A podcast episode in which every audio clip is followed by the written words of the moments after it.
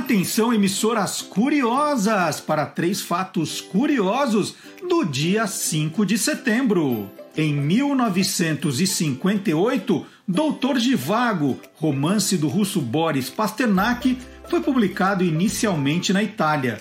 O livro só foi autorizado a sair na Rússia em 1989. Em 1972, na Olimpíada de Munique, na Alemanha, terroristas palestinos invadiram o alojamento e mataram 11 atletas israelenses. Em 1982, a banda Legião Urbana realizou seu primeiro show. Foi na Festa do Milho, em Patos de Minas, Minas Gerais.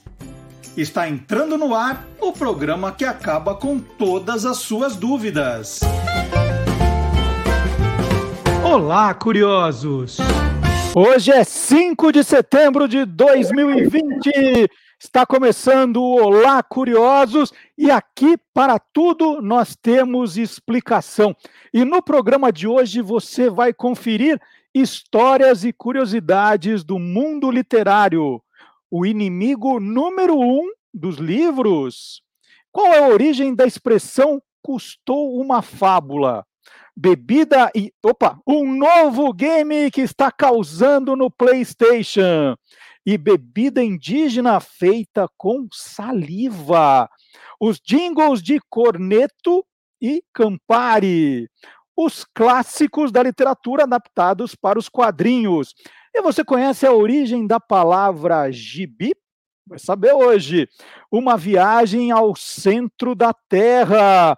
Tudo isso e muito mais no Olá Curiosos, que começa com música. E vocês podem ver que hoje está lá o tio Beto e o Fião, né? Cadê a Beck? Cadê o Rodrigo? Né?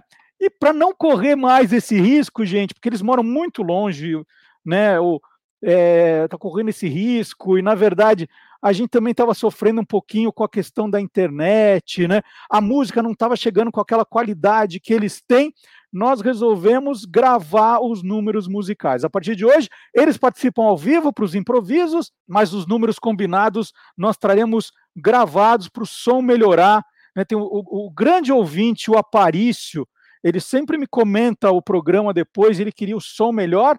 Então, agora nós abrimos o programa com clipes da banda Beck e o Tio de Fusca, e hoje começando com uma homenagem ao cantor nascido em 5 de setembro de 1946 em Zanzibar, atual Tanzânia. Fred Mercury, I Want to Be Break Free é a nossa abertura de hoje.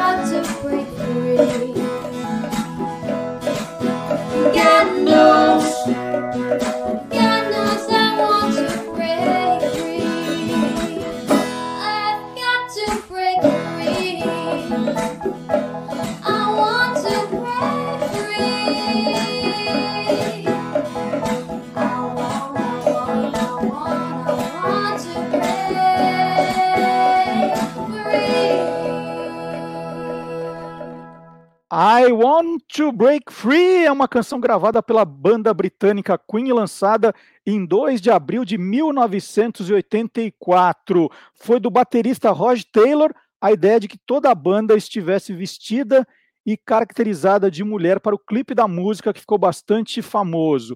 Fred Mercury depois faleceria em 24 de novembro de 1991. E aí já aproveito para perguntar para o pessoal que está nos acompanhando aqui nos comentários, no chat, melhorou o som? Ficou melhor? Vamos fazer sempre assim gravado?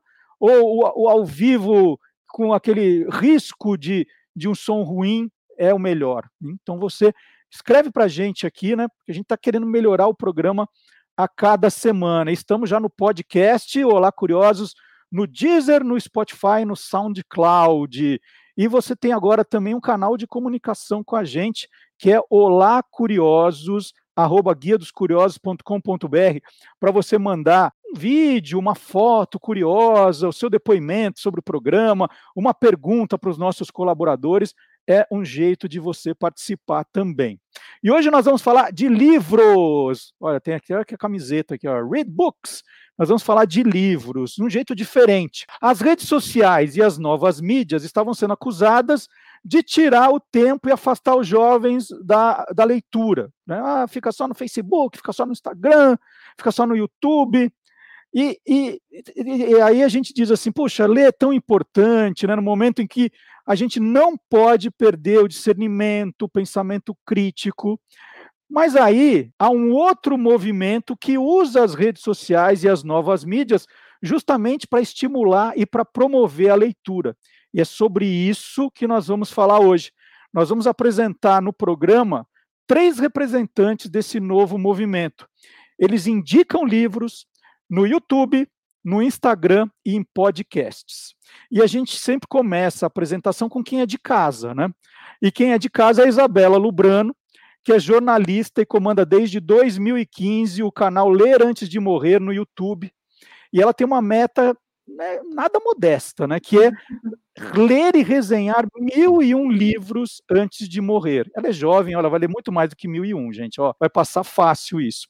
Até agora já foram 284 livros resenhados. E não são só livros resenhados. O canal Ler Antes de Morrer virou um, um grande canal de notícias é, do mundo, do mercado editorial, resumo de lançamentos e dicas para ler mais e melhor. Bom dia, Isabela. Bom dia, bom dia a você, bom dia a todos que estão acompanhando. Obrigada pelo convite, é uma delícia estar aqui. Já participei do programa antes, mas é a primeira vez no YouTube. Então, imagina como é que eu tô orgulhosa, né, de viver o programa aqui no YouTube, que é praticamente a minha casa. É, exatamente. A Isabela já fez o Ler Antes de Morrer no Você é Curioso, já participou até do Curioso Game Show de final de ano, então uhum. ela, é, ela é da casa, nos conhece. Isabela, para a gente começar, qual é o livro que você está lendo agora, nesse momento, né? O, o teu livro de cabeceira? Eu tenho sempre um monte de livros ao mesmo tempo na cabeceira. Não tem, não tem como falar o nome de um só, porque são sempre pelo menos uns três, quatro, cinco, porque eu tenho que fazer essa rotina maluca de, de apresentar vários livros, né? Com a média de um por semana. Então não tem como ler um só por semana. Tem livro que a gente lê em poucos dias, tem livro que a gente lê em um mês. Agora eu estou lendo quatro livros diferentes, que são completamente diferentes uns dos outros. Eu estou lendo que me chegou um livro que é quase infantil, que chama Árvore dos Desejos. Eu estou lendo um livro de crônicas, é uma espécie de fábula que foi publicada agora pela editora Intrínseca. É, eu estou lendo um livro de crônicas da Rebecca Solnit, que é De Quem é Essa História, que ela fala sobre feminismo, que ela fala sobre representatividade. Estou lendo, calma que eu preciso até olhar, Um Lugar Nenhum, do Neil Gaiman, esse eu comecei outro dia, é, eu tinha lido Deuses Americanos dele e eu adorei, então eu estou super entusiasmada, e eu estou lendo também um livro do Ray Bradbury, que é Prazer em Queimar, é um livro que foi publicado agora de contos é, que tem a ver com o universo do Fahrenheit 451. Para quem não conhece, é aquele livro, aquela distopia que imagina um futuro quando os livros serão proibidos, né? Então, no futuro, os bombeiros mudariam de profissão, ao invés de apagar incêndios, eles virariam uma espécie de polícia política, né? Que incendiariam bibliotecas clandestinas. Então, é um livro de contos dele com uma série de histórias girando em torno desse universo. Então é isso, mas estou sempre lendo um monte de coisa ao mesmo mas, tempo. Mas você não confunde? Você fala assim, nossa, será que Capitu traiu Quincas Borba ou não? Não, não é misturado? não assim. tem como confundir, não, não tem como confundir. Não. Às vezes eu me esqueço, assim, é, eu começo a ler uma coisa e aí começo a ler outra em cima, e às vezes eu fico semanas sem pegar aquele, eu fico, nossa, comecei esse aqui, deixa eu voltar, entendeu? Às vezes demora, mas confundir as histórias é impossível. E eu vou apresentar também a Bárbara Raulino. A Bárbara é psicanalista e amante de histórias. E ela já trabalha ouvindo histórias, e desde 2017 ela tem compartilhado o que ela lê, o, um pouco dessas histórias que ela gosta bastante, no Instagram. No arroba compartilhando letras. A Bárbara é de Blumenau, ela está com um pouquinho de frio agora aqui, a, tá, a gente aqui de São Paulo já está de camiseta, ela já está de agasalho. Bom dia, Bárbara. Bom dia, Marcelo. É uma alegria estar tá aqui, né, falando sobre livros, que ultimamente é o meu assunto favorito, e pensar numa manhã de sábado fal falando sobre isso é um programa muito bacana. Então, agradeço o convite, estou bem contente. Você tem uma média, você tem assim, metas de, de, de leitura, Bárbara? Quanto você lê no, no mês, numa semana? Como, é, como é que é essa questão sua de tempo com a leitura? Eu não tenho uma meta, assim. Eu contabilizo os livros que eu leio, que é uma coisa que eu comecei a fazer só depois que eu criei o, o perfil, né? Eu não fazia antes. Eu tenho mais ou menos assim uma ideia do que eu quero ler no ano, mas eu não fico tão engessada nos números assim. E o que você está lendo agora, nesse momento? Qual é aquele que está do seu lado, que a qualquer momento você pega para ler? Qual que é? Eu também costumo ler mais de um livro ao mesmo tempo, assim, né? Mas agora eu estou lendo dois livros. Uh, eu estou lendo a Audre Lorde, que é uma feminista negra lésbica que eu conheci há pouco tempo, assim, esse é um livro de Irmã Outsider, né? É um livro de ensaios e conferências. E eu conheci ela há pouco tempo, então eu estou encantada, assim, ela tem uma escrita super política e acho que super necessária, assim. Então eu estou é, lendo ela e eu estou relendo também Mrs. Dalloway, que eu li há bastante tempo atrás e é um livro que eu adoro, assim, é um livro que se passa todo em um dia. Enfim, estou lendo esses dois no momento. Ô, Bárbara, por curiosidade, eu vi que você está lendo de fato que as páginas estão marcadas. Deixa a gente ver como são seus marcadores de página. Se é convencional, porque às vezes eu ponho um papel. Ah, bonitinho. Esse é bonitinho. Que eu, às vezes eu ponho o que eu acho, né? E esse qual que é o outro? Esse tá. Ah, é da orelha, no começo. E eu queria apresentar também nosso terceiro convidado de hoje, é o Paulo Carvalho, que é ator, já trabalhou com manipulação de bonecos, é narrador de audiolivros, como narrador de audiolivro já gravou Dom Quixote, o convidado de Drácula e a lição de anatomia do temível Dr. Wilson. É criador e apresentador do podcast Caixa de Histórias, onde semanalmente lê trechos dramatizados e discute sobre uma obra. Paulo, bom dia. Bom dia, tudo bem? Tudo bom. Esse trabalho no Caixa de Histórias começou em que ano, Paulo? Completamos cinco anos em julho, aí seria 2015, mais ou menos, é, que a gente começou. E, e você também uh, resolveu falar sobre livros, porque é um leitor da, daqueles malucos, alucinados? Na verdade, assim, eu decidi fazer o podcast porque eu ia começar a trabalhar gravando audiolivros e a proposta da empresa então era que a gente recebesse via royalties. Então eu precisava uhum. do meio para divulgar os audiolivros. Aí eu pensei em criar o podcast inicialmente por causa disso, mas claro, ganhou vida própria, né? Então a, as coisas que a gente imagina para uma coisa acabam tendo um caminho só e isso é bem interessante, né? E qual é o livro que o Paulo está lendo no momento agora, Paulo? Agora eu tô lendo, diferente da, das minhas colegas aí, eu não leio tantos livros ao mesmo tempo. Eu gosto de, de mergulhar e tentar terminar rápido um livro, sabe? Uh, até para não acontecer isso que você disse. Às vezes é inevitável por conta de trabalho, às vezes eu estou gra gravando um audiolivro e lendo outro para o programa, mas agora eu tô lendo Novembro de 63, do Stephen King né? O, o Stephen King, enfim. Uh, e, enfim, estou no comecinho ainda, mas está bem interessante. No Caixa de Histórias, Paulo, você aproveita esse teu, esse teu dom como ator e como narrador para ler trechos dos livros. Uhum. Vamos, vamos pegar o que você está lendo agora, um, um, trechinho, mostra como é. No, no, podcast a gente é mais bonito, porque tem uma trilha, né? Se a gente tivesse uma banda que chega no horário aqui, a gente faria também uma trilha para você, mas a gente não tem. Calma que daqui a pouco a gente vai falar, viu, Rodrigo? É, um, um, trecho, Paulo, como você faz no podcast mesmo. Tá bom, vou começar a ler aqui o comecinho do capítulo 1. Harry Dunning se formou com nota máxima. Foi a pequena cerimônia de formatura no ginásio da LHS a convite dele. Ele realmente não tinha mais ninguém e fiquei contente em ir.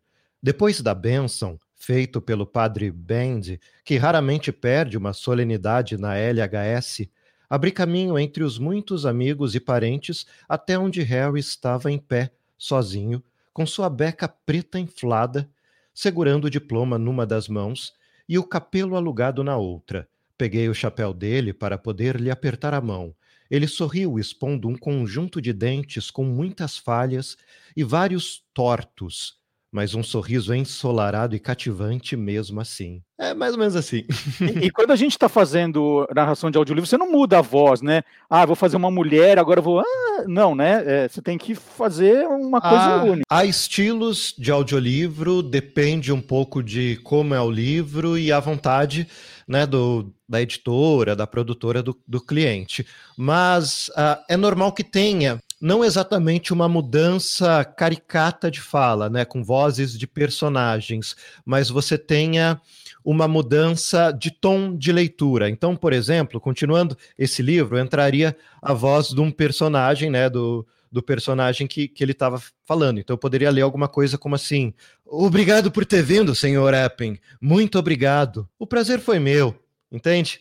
Entendi. Então você tem uma certa mudança, mas é mais uma mudança no tom para acentuar para quem está ouvindo entender que é um personagem diferente do que uma voz mesmo. Uma mulher, por exemplo, eu costumo suavizar um pouco a voz, então vou ler aqui um trechinho como se fosse uma mulher falando. Aqui, ó. Acho que também tenho, né? Caramba, tá? Põe um pouco mais de ar, tal, mas só bem para pontuar mesmo que é um personagem diferente, né? Claro que é estilo. Às vezes um livro de humor ou um livro infantil permite que você faça uma voz realmente de personagem mesmo, mas tudo tem tem a sua obra, o seu porquê, né? E uma risada assustadora, um personagem macabro, como ele ri, Paulo. Muito legal. Daqui a pouquinho, então, a gente vai continuar essa conversa. Agora eu queria dar o bom dia oficial para nossa banda Beck, o Tio de Fusca, é, tudo bem? Vocês perderam o começo do programa, foi muito bom. Nós tocamos uma música do Fred Mercury que vocês perderam, foi ótima. Mas vocês podem depois assistir no YouTube, porque o programa fica lá no YouTube. Vocês perderam o começo, não tem problema. Vocês podem ver a qualquer momento, tá? Tá tudo bem por aí? Bom dia, pessoal. Bom dia. Bom dia. A Beck está se formando em letras, gosta muito de ler. Beck, o que você está lendo no momento? No momento, eu estou lendo o Bolor do Augusto Abelaino. E é para a faculdade, tá né? Para agora da vinheta de Beck e o Tio de Fusca, a hora do desafio musical no nosso programa.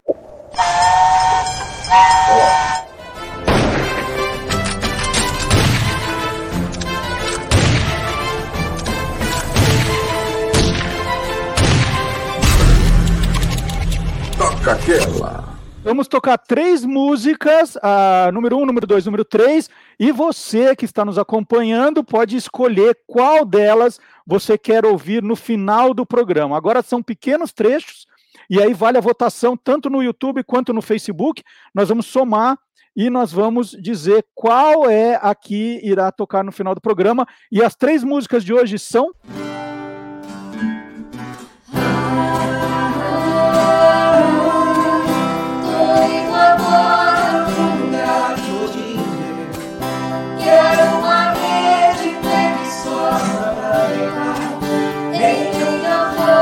sinfonia de mandais, cantando para a majestade o sabiá, a majestade o sabiá.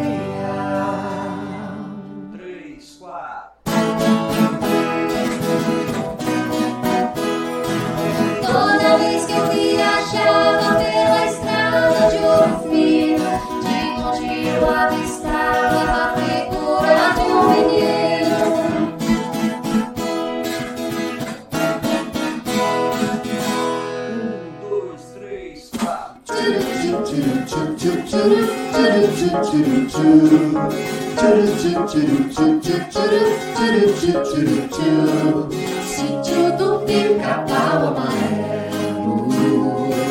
Sítio do pica-pau amarelo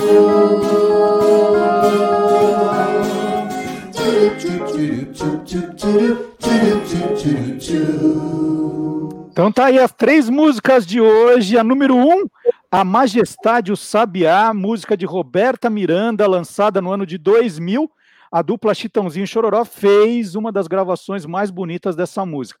A número 2, O Menino da Porteira, a música de Teddy Vieira e Luiz Raimundo, de 1955, que é um ícone da música sertaneja, está entre as 20 músicas mais regravadas do Brasil. E a número 3, Sítio do Pica-Pau Amarelo, de 1977, composta por Gilberto Gil, em homenagem à obra de Monteiro Lobato, nascido em Taubaté, no Vale do Paraíba. O Paulo conhece bem, né? O Paulo é de Jacareí, Jacareí que dizem que é na Grande Tremembé. Parece que não é verdade isso. Aliás, é, é bom explicar que o Rodrigo e a Beck chegaram atrasados, porque eles estão participando do programa em Tremembé e eles moram em Taubaté, então eles têm né, que fazer esse caminho. E aí a gente pergunta: onde fica Tremembé? Onde é Tremembé? Perto de Taubaté. Fica no Brasil, no Vale do Paraíba, entre São Paulo e Rio. É só pegar a Dutra entre São Paulo e Rio. Pronto, agora está explicado porque eles demoraram. E já tem perguntas chegando aqui de quem está acompanhando o programa. É, primeiro, mandar abraços para Gisele, o Erlon de Tuporanga, sempre fiéis, né? O Jorge Gomes, a Joara Fernandes, Delmar Veiga, Samela Cristine e o Roberto Rogério Rocha, quer saber de vocês. Vou começar perguntando para a Isabela.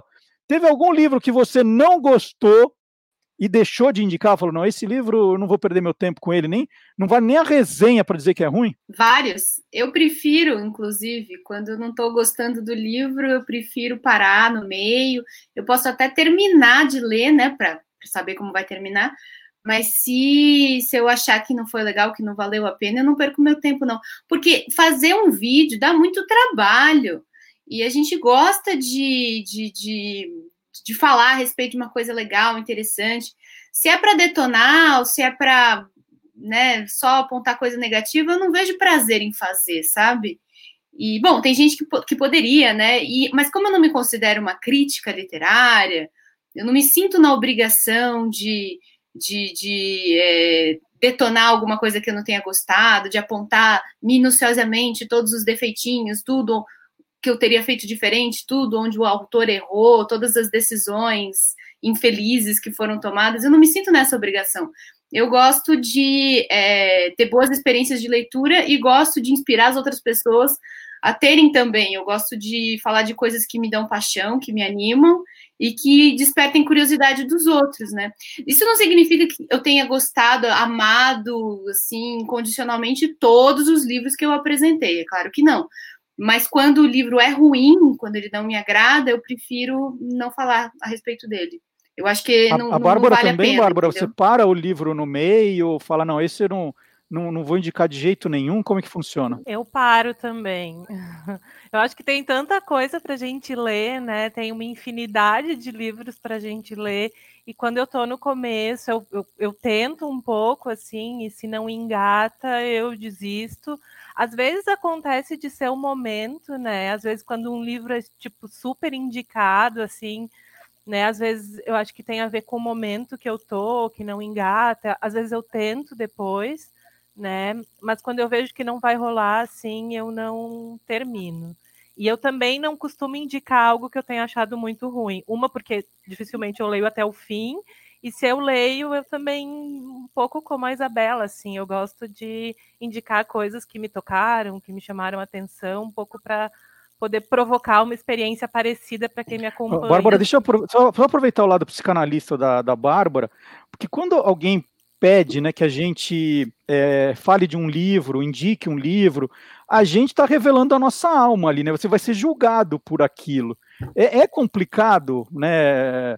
Isso é uma, é uma- é um- o livro é uma, é uma forma de avaliação da, da, da pessoa. Como é que, que é essa questão do, do indicar livros? É, não sei se julgado, né? Mas eu acho que quando a gente fala sobre um livro, a gente fala um pouco sobre a gente também, né? Um livro que a gente ama muito, que a gente não gosta, eu acho que dá notícias um pouco da gente, assim, como eu disse, ah, às vezes eu me dou conta que eu tô lendo alguma coisa que não tá rolando porque tem a ver com algum momento específico, assim, né? Então acho que tem sempre essa é, essa circunstância em jogo, né? Eu, quando alguém me pede uma indicação de livro, eu, eu assim, tem vários livros que eu indico, mas eu sempre gosto de saber o que, que a pessoa gosta de ler, do estilo. Eu não costumo indicar livros aleatórios, assim, né? Porque eu gosto de conhecer um pouquinho da pessoa para indicar, para saber o que ela gosta. Então, acho que tem um pouco disso também, assim. A Isabela ia complementar, Isabela? Sim, é, as minhas resenhas ultimamente elas têm ficado muito pessoais. Eu acho até que eu estou passando por um momento de manteiga derretida, porque é, eu tenho tido a confiança para compartilhar com as pessoas aquilo que o livro me despertou, e às vezes é, são, são sentimentos assim bem pessoais, assim, às vezes eu me emociono falando, e isso tem tudo a ver com o que a Bárbara comentou. A gente, quando comenta sobre um livro, a gente revela um pouco da gente, né? É, porque o que aquele livro despertou na gente não vai ser igual o que ele vai despertar nos outros, né? E eu tive uma experiência bem parecida com isso. Agora, recentemente, eu li o livro mais recente da Helena Ferrante, que acabou de ser lançado, e não é necessariamente o melhor livro que ela escreveu, eu até falei sobre isso, mas alguma coisa nele apertou os botõezinhos certos em mim que eu me enxerguei espelhada naquelas personagens que são desagradáveis que ela escreve ali, e eu não sei, eu não sei se eu fui muito objetiva, é por isso que eu não me considero uma crítica literária. Eu simplesmente falei o que aquele livro me despertou e que foi muita perturbação, assim, pessoal. Então a gente acaba revelando um pouquinho da gente, né? Paulo, já aconteceu de você aí, aí como profissional, né? É, ser contratado para narrar um audiolivro e você lendo lá com todo o seu profissionalismo, falando, nossa, mas que livro chato, hein? Gente, falei, gente, quem vai aguentar isso aqui? E passa, na passava para a próxima folha. Na narração de audiolivro, sim. Já aconteceu de eu ler. Já aconteceu de eu narrar audiolivro de coisas que eu estava lendo e falar, nossa, eu tô achando meio absurdo isso que estão dizendo aqui, mas enfim, é, ali é o momento que você trabalha como profissional e você está lá para passar a mensagem do melhor jeito possível é, para o autor, né? Mas no podcast também não aconteceu de, de eu indicar livro que, que eu acho ruim, principalmente pelo motivo como os livros são escolhidos. Quando tem uhum. convidados, o convidado escolhe o livro, né? Que é um recurso que, que eu tenho, primeiro, para o convidado trazer o porquê aquele livro é especial para ele, né? Para ele trazer a história dele com aquele livro, e depois para sair do meu umbigoverso, né? De ser só a minha visão das coisas. Então, como eu tenho essa possibilidade de ter convidados, me ajuda nisso. E aí, quando eu gravo sozinho, em geral são livros que eu já quero ler muito. Então, uh, aí não acontece isso. Pode acontecer de eu não gostar de um livro de um, de um, convidado até, até pode, mas como o convidado vai ter gostado, ele vai ter coisas muito interessantes. E como, como a Bárbara e a Isabela falaram, também não acho que a minha função seja uma função de crítico. Eu digo que o que eu faço é mediação de leitura e não crítica. Que o, o meu objetivo não é dizer se o livro é bom ou ruim o meu objetivo é dizer sobre o que o livro trata, quais obras ele influenciou, ele foi influenciado por que obras, quais são as questões levantadas pelo livro. Então, é entrar bem nessa questão de o, o que, que o livro suscita na pessoa e não uma análise é, estética. Aproveitando, se ele a, é a Bárbara falou sobre que tem tanto livro para ser lido, né? E de fato, a gente sempre acha que a gente não vai conseguir ler mil e um livros antes de morrer, né? De tanta coisa que tem para ler.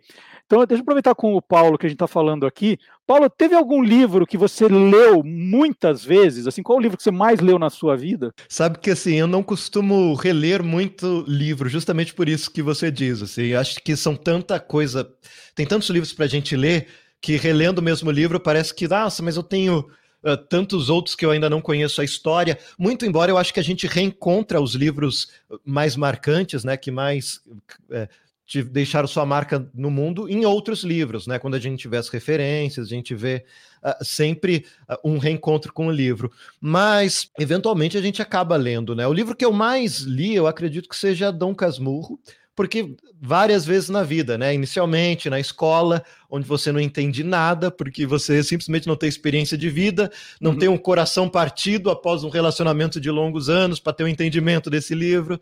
E aí depois, com mais idade, e aí gente escolhendo para o podcast, de repente eu pensando em fazer audiolivro dele ou não. Então, dentro disso acaba tendo vários reencontros, né? Uma obra que diz muito e está muito marcada na, na, nossa literatura, né? E Bárbara, você que falou que também tem tanta coisa para ser lida, já leu um livro muitas vezes? Eu já li alguns livros mais de uma vez, mas não é uma coisa que eu faço com muita frequência também. É, recentemente eu comecei a reler alguns livros, né? Até estou relendo Mrs. Dalloway, uh, porque tem sido uma experiência muito interessante, assim, se encontrar com os livros em outro momento da vida, né? Eu sempre tinha essa ideia de que, ah, é, vou ler uma coisa diferente. Aí eu comecei a fazer algumas releituras e vi que é outro livro também, quando a gente lê em outro momento, assim, né? Uhum.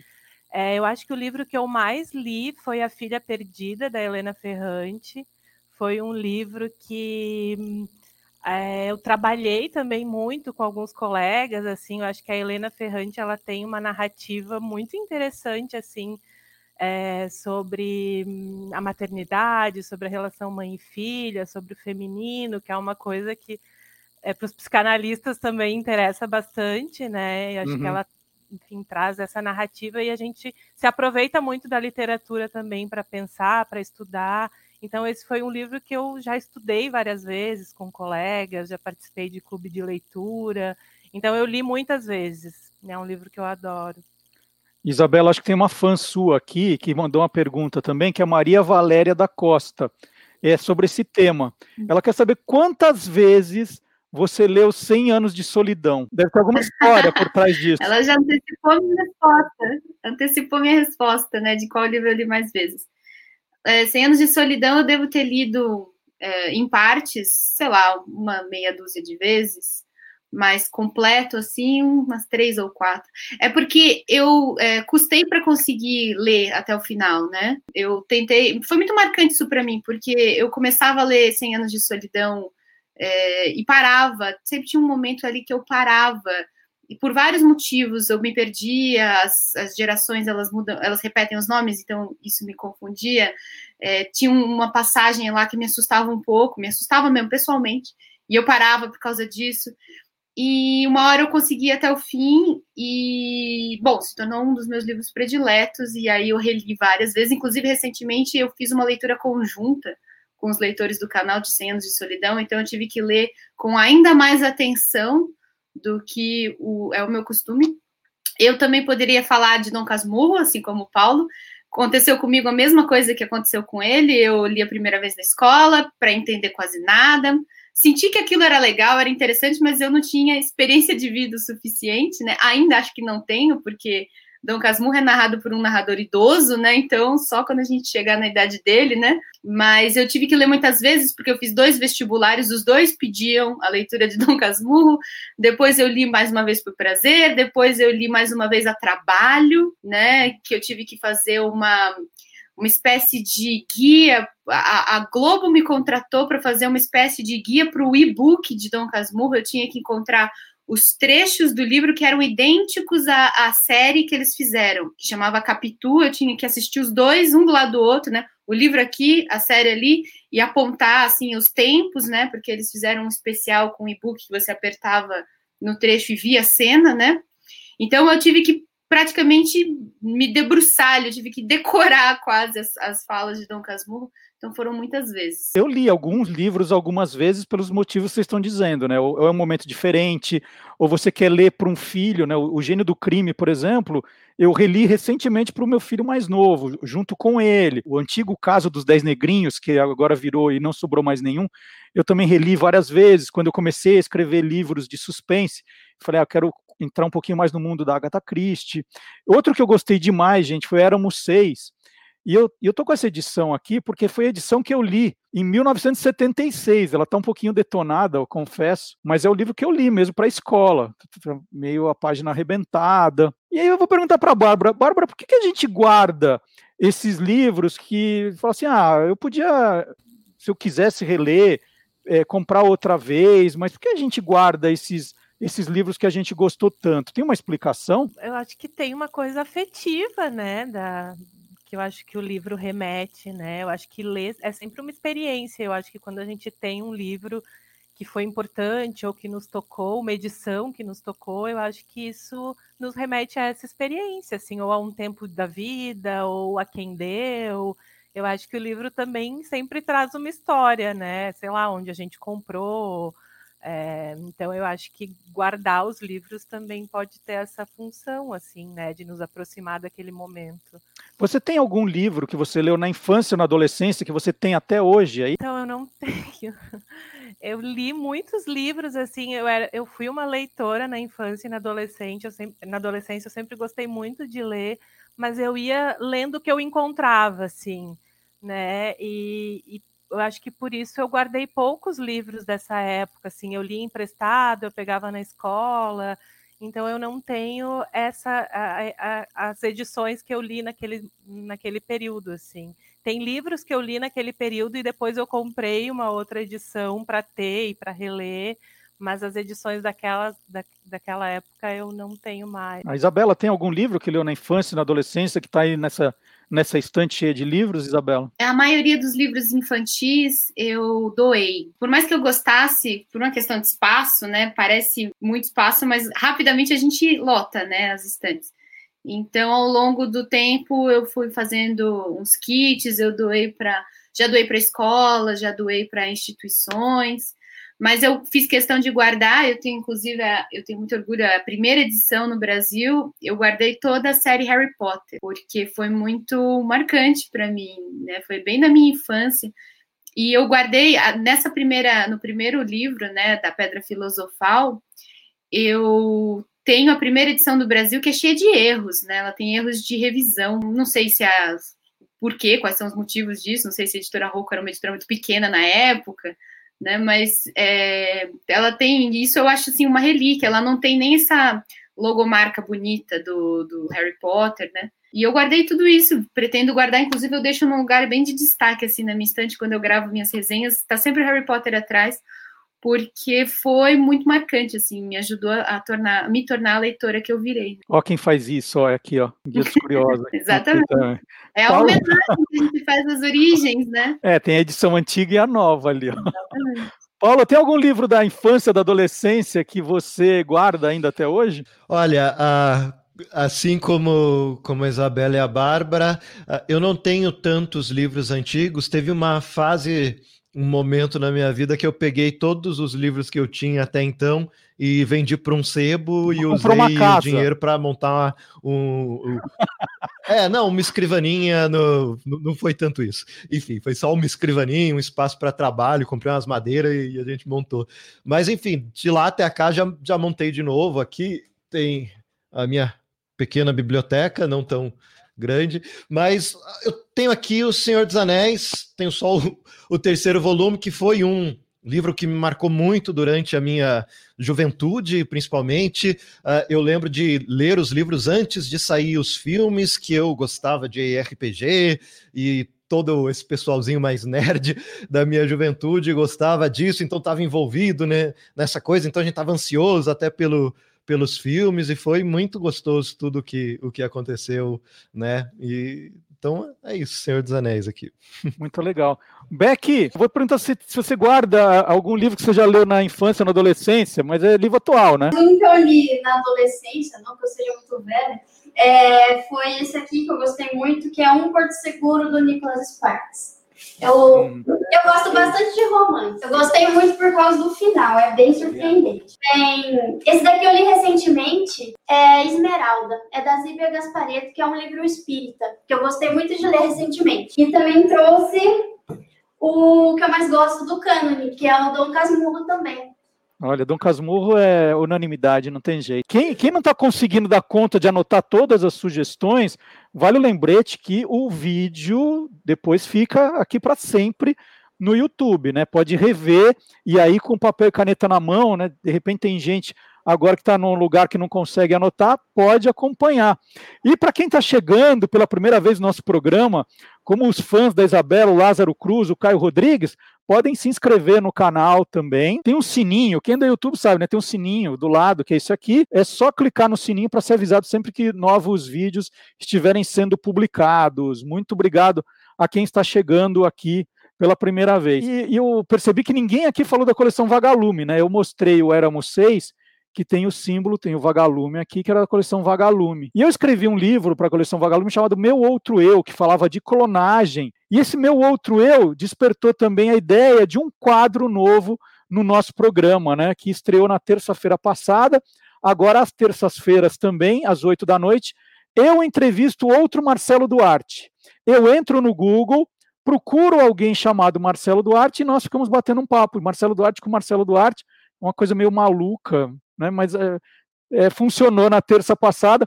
Eu entrevistei o Marcelo Duarte, que mora na Inglaterra e passou as últimas férias em Chernobyl. É uma história espetacular. Quem quiser pode aqui também no YouTube encontrar.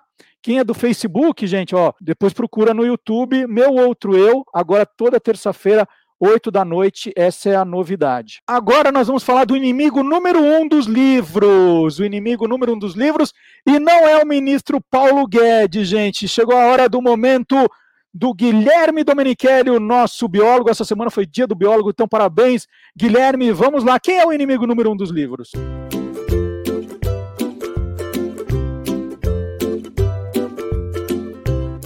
Soltando os bichos, com Guilherme Domenichelli.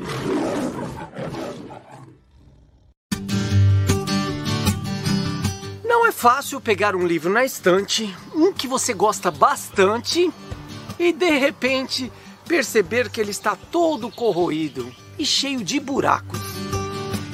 São as famosas e odiadas traças. No Brasil, chamamos de traça dois insetos bem diferentes. Um deles é o das conhecidas traças dos livros e o outro é das traças das roupas. Na verdade, essa última é a fase de larva de uma pequena mariposa. Ela fica protegida em uma capa achatada, se alimenta de muitas coisas e adora tecidos. Depois ela passa por outra fase, se transformando no que chamamos de pupa, até se transformar mais uma vez em uma pequena mariposa. Já a traça de livros tem o corpo achatado, pode chegar a quase um centímetro e meio de comprimento. Possui três filamentos na cauda. Tem antenas e a cor acinzentada. Ela não muda de fase durante a vida, ou seja, desde que nasce tem o mesmo formato, parecendo com os adultos, só que, claro, é menor. Gosta de lugares escuros e úmidos. Vive nas frestas dos móveis, armários, caixas e causam terror nas bibliotecas. Apesar de tudo isso, elas não causam mal à saúde das pessoas. Para impedir a proliferação desse inseto, devemos evitar o acúmulo de papéis velhos. Também manter os livros e revistas em locais bem arejados, nunca em lugares úmidos e escuros. Ou seja, manter tudo bem limpo. Existem alguns métodos naturais para espantar esses bichinhos. Elas não gostam de odores fortes, então você pode fazer sachês com cravo da Índia, canela, lavanda e alecrim, espalhando esses sachês nos armários, gavetas e estantes. E torcer para não ter surpresas desagradáveis com livros corroídos e danificados. Gente, que horror isso, hein? Nunca tinha visto uma traça de livro tão de perto assim. Você tem cuidados, Isabela, com os seus livros, assim? Você tira pó todo, toda vez? Gente, agora que eu fico pensando nos, nos meus arrebentados aqui, como é que é? Como você trabalha Nossa, isso? Eu, eu fiquei muito, muito surpresa de descobrir finalmente que, que esse bichinho nojento que de vez em quando aparece em casa é, é, realmente uma traça. Já tinha me dito que ele chamava peixinho de prata. Não costumo ver eles no aqui na na parte da, dos livros, na estante. Eu vejo como ele falou aí no VT, é, no banheiro onde é úmido, de vez em quando aparece tudo, um ou outro, assim, mas aqui eu nunca vi, mas vou ficar atenta, assim.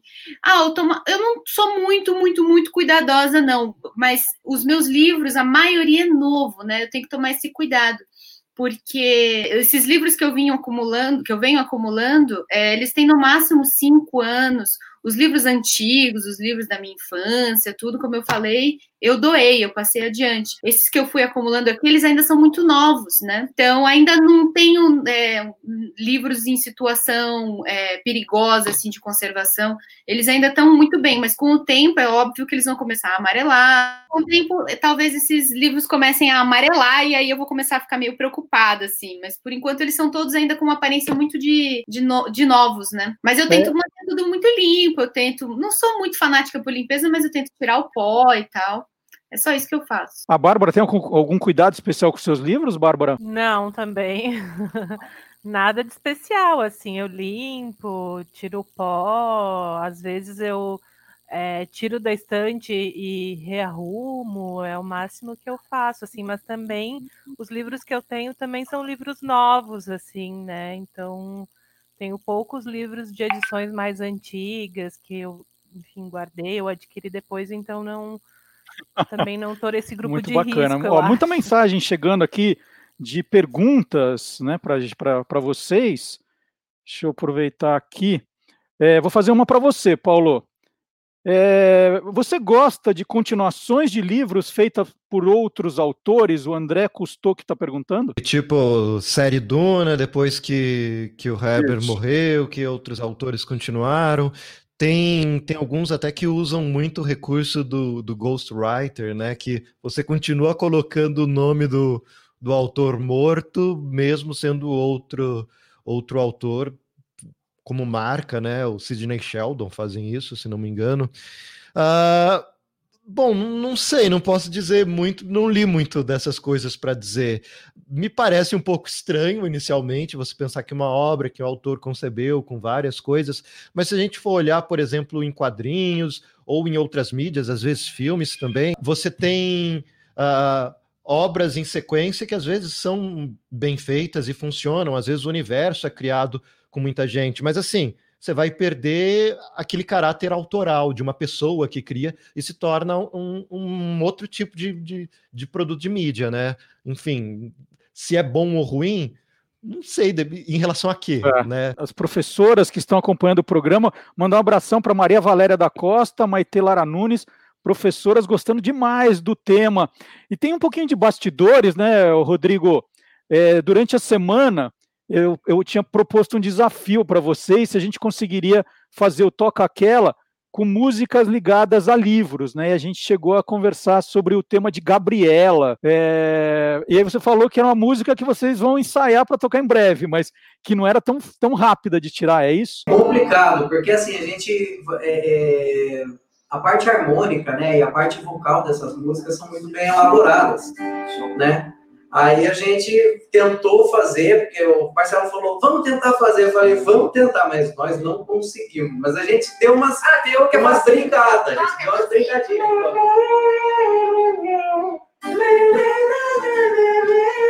Mas essa não, é, essa não é Gabriela, essa é Escravizaura, né? Escravizaura. Tava, tava, a gente falou Gabriela, Escravizaura e Tieta, né? A, a mais difícil é a Gabriela. Gabriela, quase impossível fazer assim. A Gabriela, ela, eu nasci assim, É, eu cresci assim.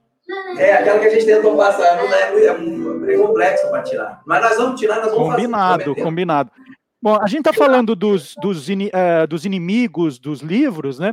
E recentemente, no canal da Isabela, o Ler Antes de Morrer, ela falou sobre taxação de livros. A gente separou um trechinho desse tema aqui para colocar no Olá Curiosos. O vídeo completo da Isabela está no canal Ler Antes de Morrer, aqui no YouTube, ou lá no YouTube, se você estiver nos vendo no Facebook. Isabela, livro é coisa de rico no Brasil mesmo? É, não é tanto quanto se imagina, né? Tanto que é, a pesquisa Retratos da Leitura, que é a que mais, é, mais cuidadosamente avalia os hábitos de leitura dos brasileiros, até soltou já antecipadamente um trecho da, da pesquisa agora de 2020, que deve ser divulgado nos próximos dias, mostrando que uma parcela significativa. Marcelo Alencar apresenta. QG das HQs. Olha, não é de hoje que as histórias em quadrinhos flertam com a literatura. Em 1941, por exemplo, nos Estados Unidos, o editor Albert Lewis Cantor, pela Elliott Publishing, lançou uma coleção chamada Classics Illustrated, que se propunha a adaptar grandes obras da literatura mundial no formato de gibi. Sete anos depois, essa coleção foi trazida para o Brasil pela editora Brasil América Limitada, popular EBAL, pelas mãos do editor Adolfo Eisen. E dois anos depois de lançada essa coleção, que ele deu o nome de Edição Maravilhosa, ele convidou o cartunista haitiano André Leblanc para fazer a adaptação do romance O Guarani, do José de Alencar, para os quadrinhos. Fez um sucesso enorme, essa coleção perdurou por muito tempo. Na verdade, o último título lançado foi em 1986, uma reedição de Sim a Moça, que a Ebal já estava nos seus estertores. Ela aproveitou o fato de a Rede Globo estar public, é, transmitindo essa, essa obra literária em formato de telenovela. Entre 1990 e 1992 foi a vez da editora Abril trazer os clássicos ilustrados para os quadrinhos aqui no país. E saíram 12 edições, e isso, embora vá denunciar a minha idade, eu tenho que reconhecer que editei alguns desses números.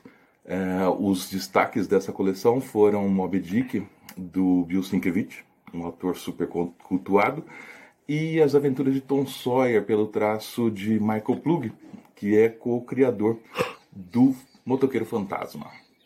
Atualmente, muitas editoras vêm investindo nesse filão de mercado, principalmente de olho nas escolas públicas e particulares do país inteiro, que vêm adotando quadrinhos como material paradidático. Eu tenho hoje aqui três edições muito curiosas para mostrar para vocês. Vamos começar com essa daqui.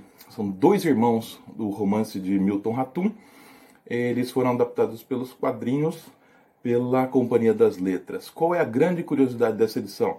O livro conta a trajetória de dois irmãos gêmeos. É, eles são idênticos, mas têm trajetórias de vida completamente diferentes. Eles brigam e, e se dão muito mal entre eles ao longo do, do, da, da trama. A grande curiosidade é que quem adaptou Dois Irmãos para os quadrinhos foram Fábio Moon e Gabriel Bach, que são irmãos gêmeos idênticos como os protagonistas da história.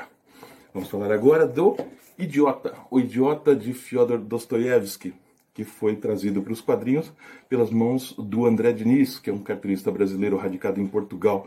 Em mais de 400 páginas ele conta esse clássico da literatura russa e o grande barato dessa edição é que praticamente não tem palavras escritas nele.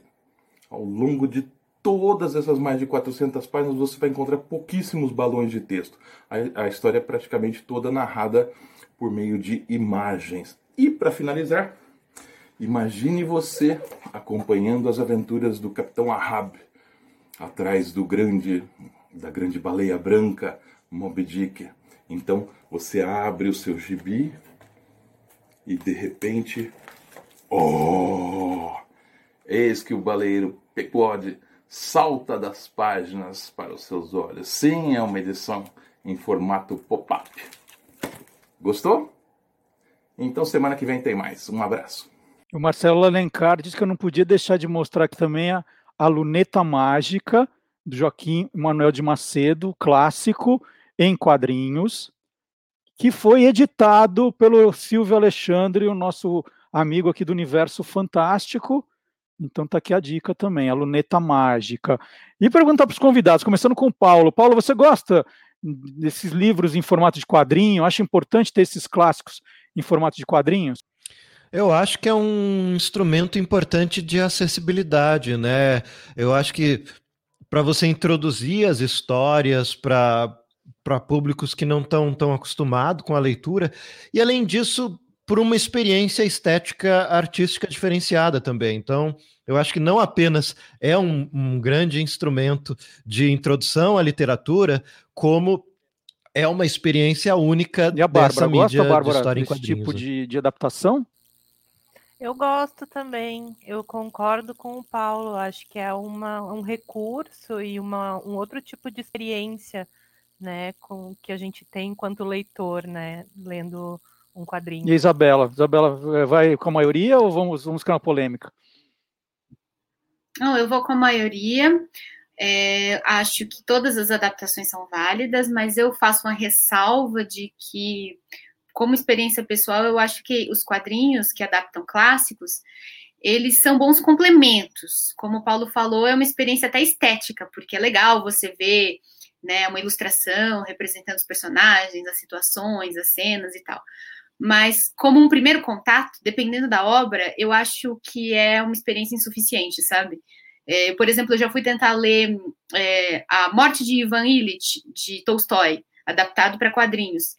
E não sei, é, é, eu achei ruim, não, não gostei. É muito texto, ficava com os balões gigantes. Como o, o, a história toda introspectiva ela se passa na cabeça de um homem moribundo, não tem tanta ação assim. Então, assim, se fosse uma experiência complementar para ler depois de ter lido a obra original, eu acho válida. Mas em alguns casos eu acho que pode é, até afugentar um pouquinho os, os leitores. Eu acho que tem que ser visto caso a caso, tem um monte de adaptações perfeitas para o público juvenil, tem um monte de coisa bacana, assim, só não pode generalizar, sabe? Não é nem é, sempre bom, nem sempre ruim, tem que ver caso a caso. E leitor é leitor, né? Todo mundo tem uma experiência única. Claro. Bom, hora agora do desafio aos nossos convidados, à nossa banda e a você que está acompanhando o programa. É hora do Curioso Game Show. E a primeira prova do Curioso Game Show é o Na Fitelinha. Nós separamos um filme e nós vamos dar 10 dicas. Bárbara, Paulo, Isabela e Beck e o de Fusca.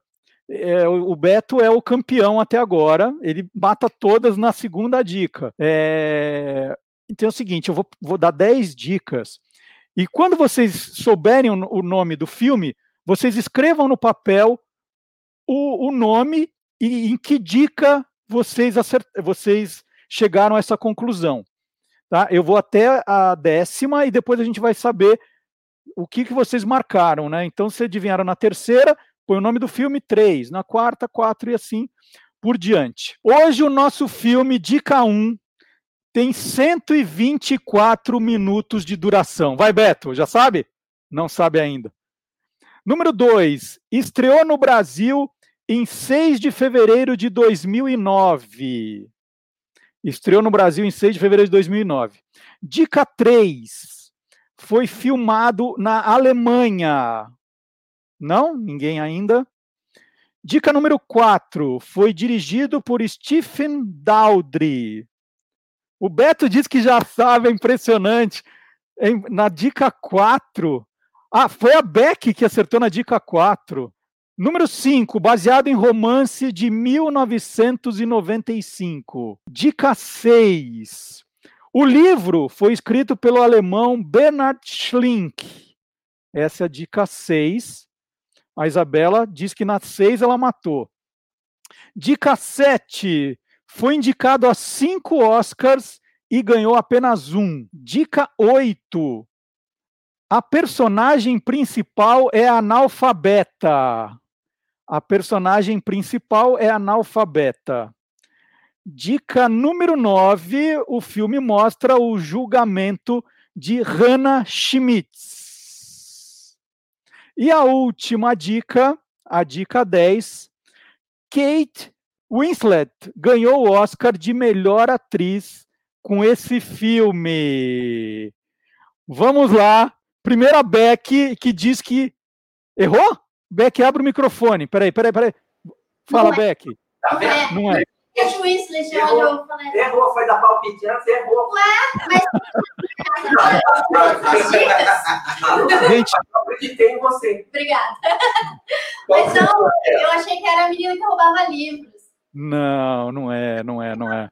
é Isabela, que que, que você marcou, Isabela?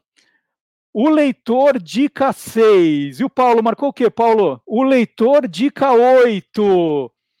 E a Bárbara marcou, Bárbara? O leitor dica 9. E vocês três acertaram. A resposta certa é o leitor. E a gente tem um trechinho do filme para relembrar agora. Você escreveu o relatório? Não, não. Todas nós discutimos o que dizer. Nós todas escrevemos juntas. Foi ela, ela escreveu o relatório. Foi ela que É escreveu. verdade? Não, Escreveu sim. importa quem escreveu. Ela está mentindo. Eu quero uma amostra da sua letra. O quê? Da minha. Da minha. Minha letra? Sim, sim, eu preciso provar quem escreveu o relatório. Desculpe, mas não vejo sentido nisso. Já se passaram um 20 pedaço anos. de papel. Doutor, aproxime-se. O senhor vai querer comparar a letra de 20 anos Doutor, atrás? aproxime-se.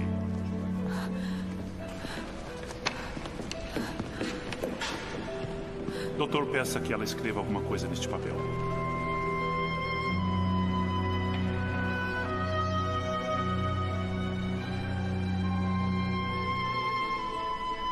Prefiro que você leia para mim.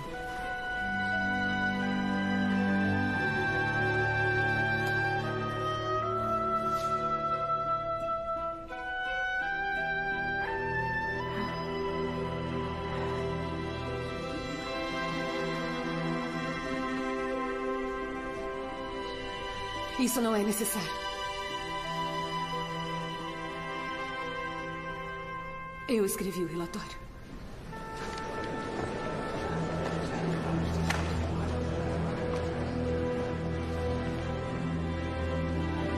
Então, uma homenagem a todos nós, somos todos leitores, homenagem, então, da, da escolha do filme. E aqui no meu roteiro está dizendo, olha, depois do Curioso Game Show, para tocar em frente.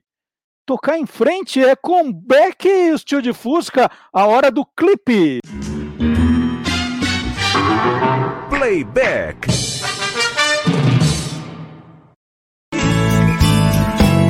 Todo mundo ama um dia, todo chora um dia, a gente chega e no outro vai embora. Cada um de nós compõe a sua história e cada ser em si carrega o dom de ser capaz de ser feliz. Conhecer as manhas e as manhãs, o sabor das massas e das maçãs.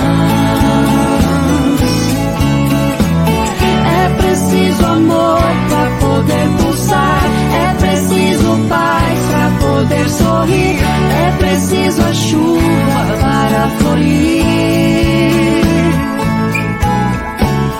Cada um de nós compõe a sua história e cada ser em si carrega o dom de ser capaz de ser feliz.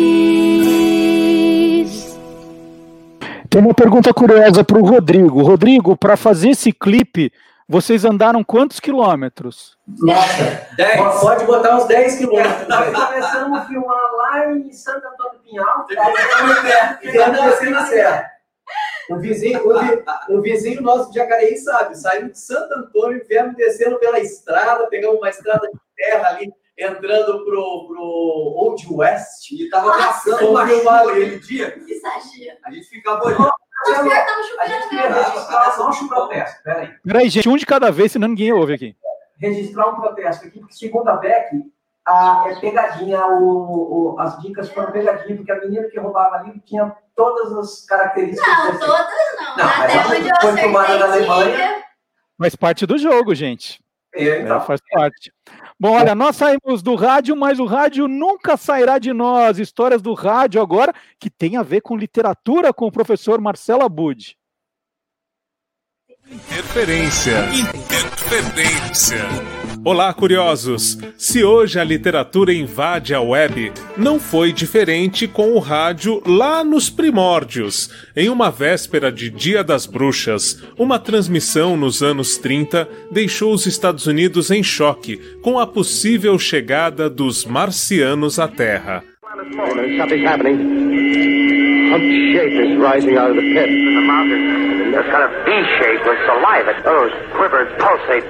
Monster or whatever it is can hardly move. The thing's rising up now and the crowd falls back. Lord, they're turning into flames. O radioteatro que aterrorizou a todos que sintonizaram a CBS em 30 de outubro de 1938 teve direção de Orson Welles. O jovem diretor e ator, que no cinema se tornaria conhecido pouco tempo depois por seu filme Cidadão Kane, havia criado uma adaptação para o livro A Guerra dos Mundos, de H. G. Wells, lançado em 1898. A estrutura da dramatização, que foi feita como se uma reportagem interrompesse a programação da emissora para trazer uma notícia urgente, e também o fato de alguns ouvintes terem sintonizado a atração no meio, foram os motivos para que muitos acreditassem que o que estava sendo transmitido era de fato o fim do mundo. Em 2014, interferimos nesta história com Vard Marques interpretando o repórter. Relembre. Seus faróis lançam um enorme foco luminoso sobre um buraco em que o objeto está meio enterrado. Algumas pessoas mais ousadas se aventuram perto da beirada. Suas sombras refletem contra o esplendor metálico. Olha, um homem, atenção, olha, um homem quer tocar a coisa. Ah, Está tendo uma discussão agora com o policial. O policial vence. Agora, amigo ouvinte, algo que eu não mencionei em todo esse alvoroço, mas está se tornando cada vez mais nítido. O vídeo completo com essa edição do Interferência lá de 2014 você confere no blog Peças Raras. Eu te espero por lá, hein? E até a próxima semana de volta aqui no Olá, Curiosos! E hoje, às 15 horas, o Marcelo Abud conversa com o escritor Reinaldo Bessa. O Reinaldo está lançando oficialmente hoje o livro de contos A Noite Além de Escura, da editora Penalux. E a transmissão, então, será no canal do YouTube do Peças Raras. O Reinaldo é ganhador do Prêmio Jabuti de Poesia de 2009, está lançando pela primeira vez um livro de contos. E o Marcelo Abud trouxe aí uma adaptação da literatura para o rádio. Hoje a gente não fala mais disso, né? A gente fala muito da adaptação para cinema, para canais de streaming, para televisão, para novelas. Vocês é, têm bons casos para contar sobre isso? Eu vou começar com o Paulo. Paulo é, gosta de, da, da, da, adaptação, às vezes vê uma série, vai ver como era o livro original. Como é esse seu contato do, dessas mídias diferentes?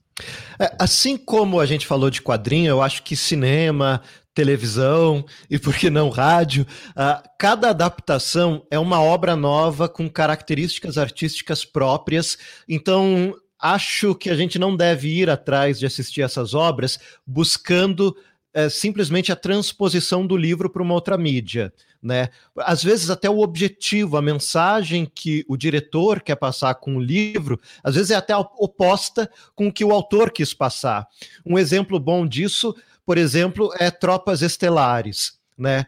que a gente teve, tem o livro que do, do Robert Heinlein, que é um livro que fala sobre uma questão aí militar, de uma guerra contra alienígenas insetoides, né? Só que o livro tem um tom heróico, tem um tom do, dos personagens lutando por algo que ele acredita, apesar de, de, de, uma dificuldade do espaço, enfim, tem um caráter de, de, de, estamos passando por um momento muito difícil, enquanto que o filme é, já é uma paródia sabe? O filme do, do Paul Verhoeven, se não me engano, né, que é o mesmo diretor do, do Robocop, ele tem essa cará esse caráter, né, de fazer uma paródia com essa coisa do, do militarismo, de não se levar tão a sério. Então, quer dizer, às vezes em uma adaptação, o livro é a matéria-prima que você vai trabalhar para dizer o que você quer. Então, eu acho que cada obra tem que ser analisada a partir do que ela se propõe,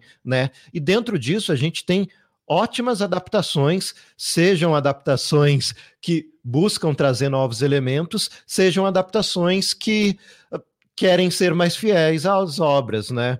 Uh, não sei, uma adaptação que eu acho mais fiel à obra que eu gosto muito, que eu citei aqui, Senhor dos Anéis, né? E já citei aqui o, o Tropas Estelares. Bárbara, tem algum exemplo assim do, do que você acha foi uma boa adaptação ou alguma coisa que você achou que foi bem transposta, como disse o Paulo?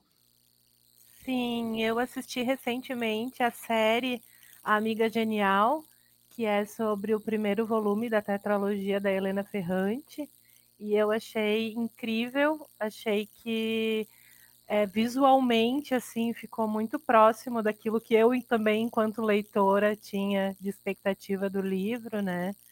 Eu assisti também Mulherzinhas no ano passado, é, que foi uma adaptação que eu achei que foi melhor que o livro né? Uhum. Não é uma experiência muito comum, mas eu achei que o filme deu, enfim, focou em coisas, eu achei muito legal isso que o Paulo falou, acho que tem a ver também com a expectativa que a gente tem, né, do que a gente vai encontrar, e eu não tinha tanta expectativa e, e eu fiquei bem impressionada, assim, gostei bastante.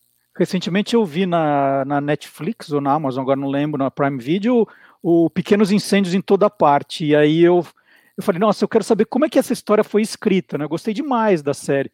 E aí fui atrás do livro. É... E eu gostei muito mais da série de TV. Eu acho que o, o, jeito que a narrativa e os personagens são explorados é muito melhor, né? Mas, como disse o Paulo, são duas coisas diferentes. É, alguém fizeram um livro e falaram, bom, agora baseado no livro nós vamos criar uma outra história. Você passou por alguma coisa parecida, Isabela?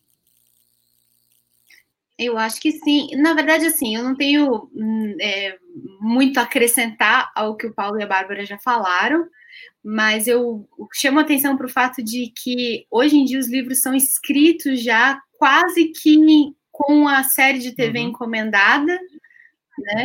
E eu, me parece que o cinema e a televisão, né, hoje mais a gente fala mais de streamings, plataformas, tudo, mas é uma linguagem de televisão, né? Elas dependem muito mais da literatura do que o contrário, sabe?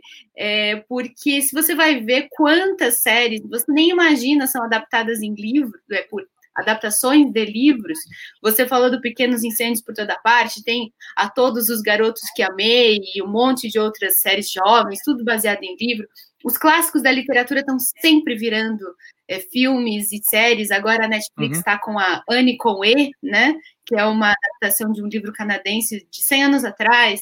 Mulherzinhas também é, vive tendo adaptações, inclusive é, esse livro novo, esse filme novo, ele deu um, mais foco para a história, que era muito dispersa, muito moralista, uma história antiga, não envelheceu bem algumas coisas, e eles focaram na personagem mais feminista ali e deram um direcionamento que ficou atual.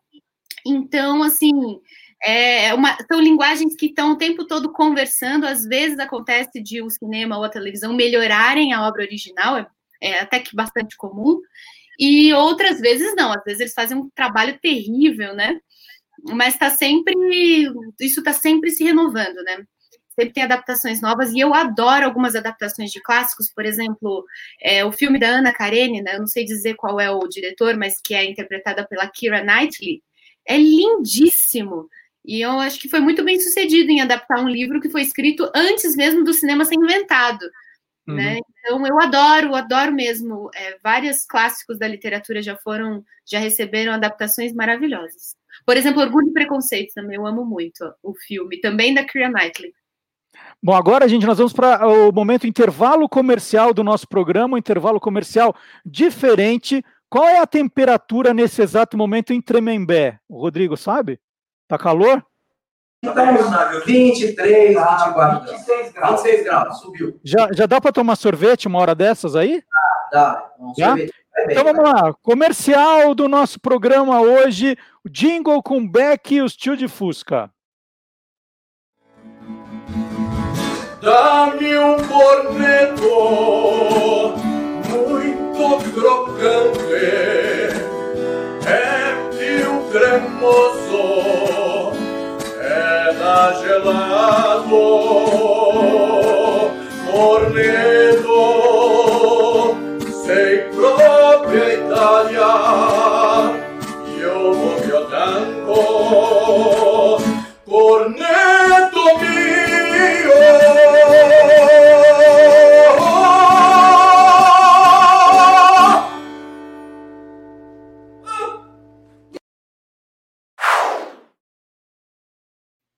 Sensacional, hein? Esse é, esse é o dó de peito? O que, que é isso aí que você fez no final, Rodrigo? É, ah, é, o, é, o, é tipo assim, é a, a última apertada que a gente fala, né? quase desmaiou, né? Eu quase desmaiei, deu quase aneurisma em mim.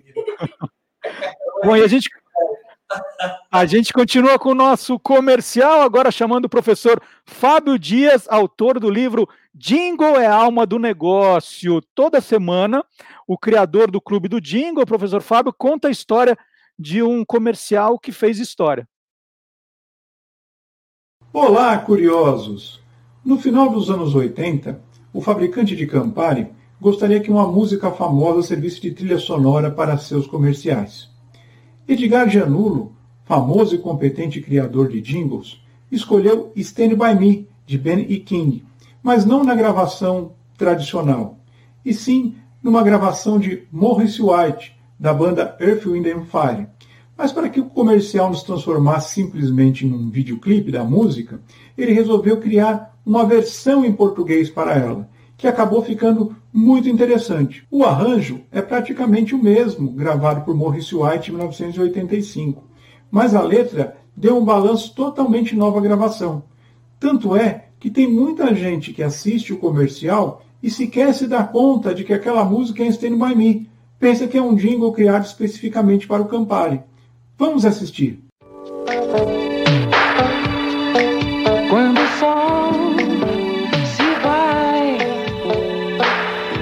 a noite vem, largo tudo só pra ter você pra mim. Oh, oh, oh, Campari, Campari, Campari, Campari, Campari. Campari.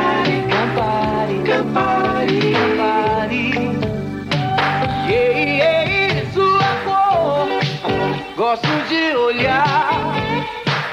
Beijos de amor, lembra, largo tudo só pra ter você pra mim. Campari, eu quero. Campari. Campari. Só ele é assim.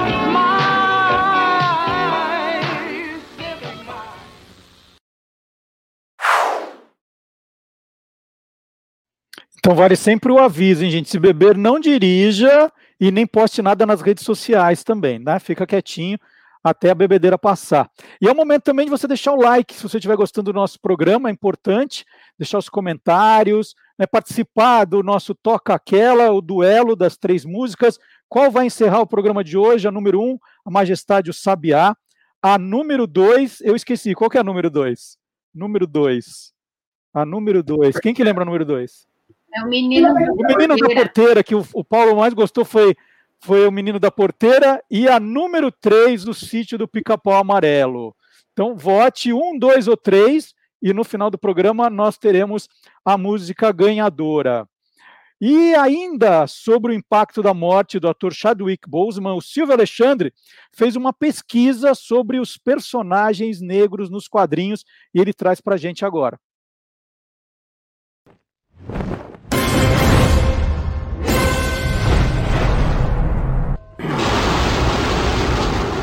Universo Fantástico.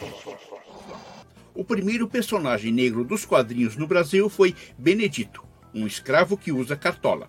Ele aparece em As Aventuras de Inhoquim, do cartunista Angelo Agostini, no dia 30 de janeiro de 1869. Ah, o dia em que o Benedito entrou para a história do pioneirismo negro, 30 de janeiro, é comemorado hoje como o Dia do Quadrinho Nacional. No começo do século XX, gibi era como as pessoas chamavam os meninos negros que vendiam jornais e revistas nas ruas. E O Gibi foi o título de uma famosa revista de quadrinho de 1939. Outro personagem negro que se tornaria protagonista foi o Pererê, criado por Ziraldo em 1958. Embora baseado em um ser do folclore brasileiro, é considerado o mais bem-sucedido personagem negro dos quadrinhos no Brasil. Personagens negros temos Jeremias, de 1960, um dos mais antigos da Turma da Mônica, do cartunista Maurício de Souza, que ainda criou Pelezinho em 1976 em uma parceria com o jogador Pelé e ainda Milena, de 1917, a primeira garota negra com protagonismo da Turma da Mônica. Obras mais recentes são Angola Janga, versão do quadrinista Marcelo Salete, sobre o Quilombo dos Palmares. O premiado Morro da Favela, de André Diniz, uma biografia em quadrinhos de Maurício Ora, um dos primeiros a fotografar o que acontece à noite nos morros cariocas. Orixás é uma série em quadrinhos de grande sucesso, criada pelo escritor Alex Mir, com participação de vários ilustradores, apresentando a mitologia africana. E a mais emblemática é Deus, da revista Lise Bordelo e as Piratas do Espaço, da quadrinista Germana Viana. Onde Deus é uma mulher negra que vive situações absurdas a bordo de uma nave capaz de viajar no tempo e no espaço. Agora, se você quiser conhecer mais sobre o tema, a dica é o livro O Negro nos Quadrinhos do Brasil, do professor Nobu Shinen. E como estamos falando em representatividade, é bom que se diga que o professor Nobu é descendente de japoneses. Informou Silvio Alexandre para o Universo Fantástico do Olá Curiosos. Wakanda Forever.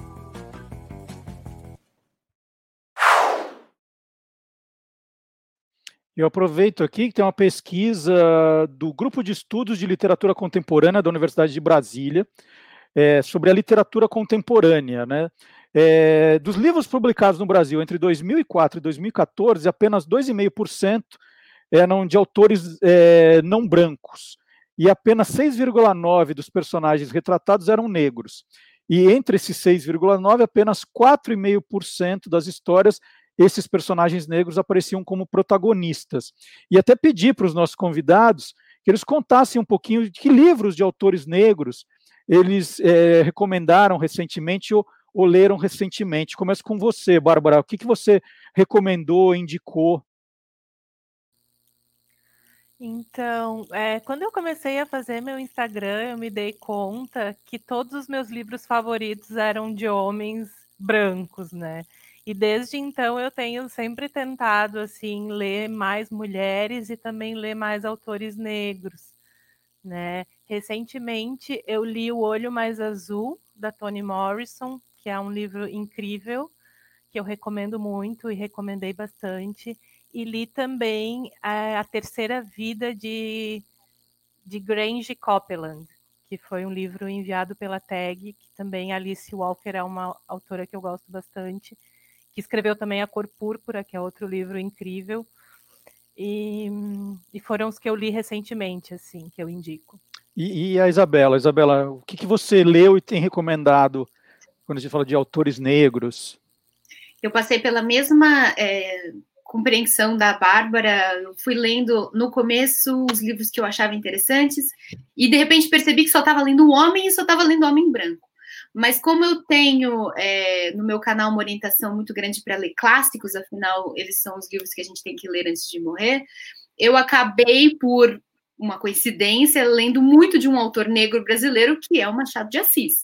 Né? Então, desde o início, ele sempre esteve muito bem representado no canal. Acontece que o Machado, ele passou pelo processo de embranquecimento que os negros normalmente passam no Brasil e muitas, muitas pessoas não, não pensam no Machado como um autor negro.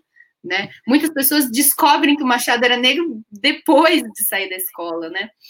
Mas é, recentemente eu tenho lido, é, além de sempre ter lido Machado de Assis, é um dos meus autores prediletos, eu li uma antologia muito interessante de crônicas, contos e ensaios, porque, jornal, é, porque o Machado de Assis também teve uma atividade de cronista e jornalista, em que ele reflete sobre a escravidão no tempo dele. Chama Machado de Assis Afrodescendente. É uma antologia de trabalhos dele, é, eu também li Cachorro Velho, da Teresa Cárdenas, que é lindo, assim, estou recomendando para todo mundo. Ela é uma autora cubana que é, é, basicamente é uma fábula, né? Uma historinha muito curta, toda contada do ponto de vista de um escravo em uma fazenda, que não tem nem mesmo nome, o nome dele ali, ele é conhecido como Cachorro Velho, é um escravo idoso numa fazenda de cana-de-açúcar em Cuba, no século XIX. Ou seja, poderia se passar no Brasil também, porque a estrutura social deles é incrivelmente parecida com a que existia no Brasil. E agora eu estou lendo o Olhos d'Água, da, da Conceição Evaristo também, porque sempre me foi muito recomendada a Conceição uma autora negra da atualidade que, embora ela já esteja aí na, no cenário há muitos anos, é mais recentemente que ela tem ganhado maior repercussão, está sendo homenageada em eventos. Ela é uma das raras representantes, né, na literatura contemporânea brasileira, de uma autora não branca e não homem, né? Ainda são a maioria no Brasil. E eu faço a mesma pergunta para o Paulo. Paulo, o que, que você leu recentemente? Uh, eu li vários autores negros recentemente, uh, o, o, que é sempre bom para ampliar os horizontes. Vou começar citando Kindred, da Octavia Butler, né, a grande dama da ficção científica. Uh, além do Kindred, eu também quero recomendar um autor nacional muito bacana que tem todo um universo de afrofuturismo, né, essa estética que está tão em voga, que é o Fábio Cabral, que ele já tem dois livros desse universo lançado. O primeiro é uh, o, é, o Caçador Cibernético da Rua 13 e o segundo é a cientista guerreira do facão furioso. É, ele sempre tem esses nomes completos. Eu não tinha passado antes para você, mas eu percebi que eu não Citei, por exemplo, a, é, autores africanos também, que são algumas obras que têm chegado a, por aqui, finalmente, eu acho bem interessante. Então, eu quero citar aqui, por exemplo, uh, agora o Kindle resolveu travar quando eu ia abrir a capa, mas uh, tem o livro da Paulina Chiziane, que é o Niquete, também, que é um livro bem interessante. Tem um outro que é. Uh, ai, não vou lembrar exatamente agora, mas é. Uh, bom, tem o Caminho de Casa, da Yagease também, que é uma escritora que tem ascendência nigeriana, se não me engano, apesar de ter nascido nos Estados Unidos, e que ela faz justamente esse resgate da ancestralidade africana dela. E é muito interessante porque é uma autora muito jovem, com uma maturidade de escrita impressionante. Então, outro livro recomendado aí, O Caminho de Casa. E olha, uma dica para quem quer saber mais, inclusive livros para criança, é, está na Netflix agora. É uma série de 12 episódios em que atores negros famosos leem livros infantis de autores negros para encorajar conversa sobre empatia, igualdade, amor próprio antirracismo. Por enquanto a série só tem versão legendada. Vale o play, a gente tem só um pedacinho, só tira gosto. Hi, I'm Marley Dias. Welcome to Bookmarks, celebrating black voices. Peace, y'all. This is Common. I'm Tiffany Haddish. I'm Caleb. I'm Marseille Martin. I'm Misty Copeland. I'm Karamo, your friend. I'm Lupita Nyong'o. E é isso, agora nós vamos chamar o Gilmar Lopes desvendando a incrível história do carro voador.